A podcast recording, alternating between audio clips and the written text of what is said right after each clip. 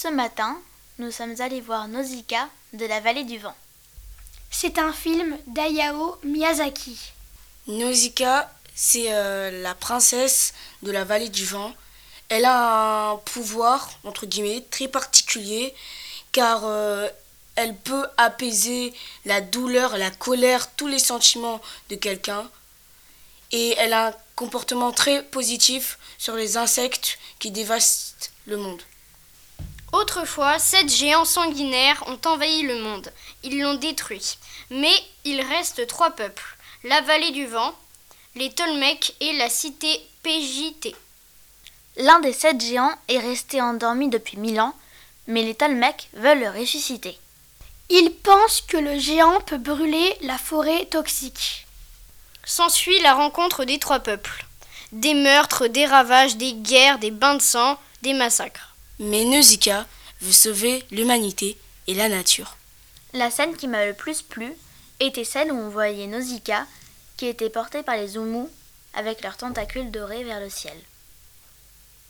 Les Omus sont des monstres qui peuvent être gentils si on est gentil avec eux. La scène qui m'a le plus marqué, c'est quand les Tolmecs réveillent le, le grand guerrier d'il y a mille ans pour ralentir les Omus qui sont fous de rage. Pourquoi les Omus sont fous de rage? Les combattants de PJT veulent torturer un bébé Omu pour provoquer la colère des insectes et les entraîner vers la vallée. Ma scène préférée, c'est quand Maître Yupa saute dans l'avion des PJT pour les libérer. Je n'ai pas trop aimé ce film, car il y avait beaucoup de scènes violentes. Mais le monde en lui-même est méchant aussi. hein.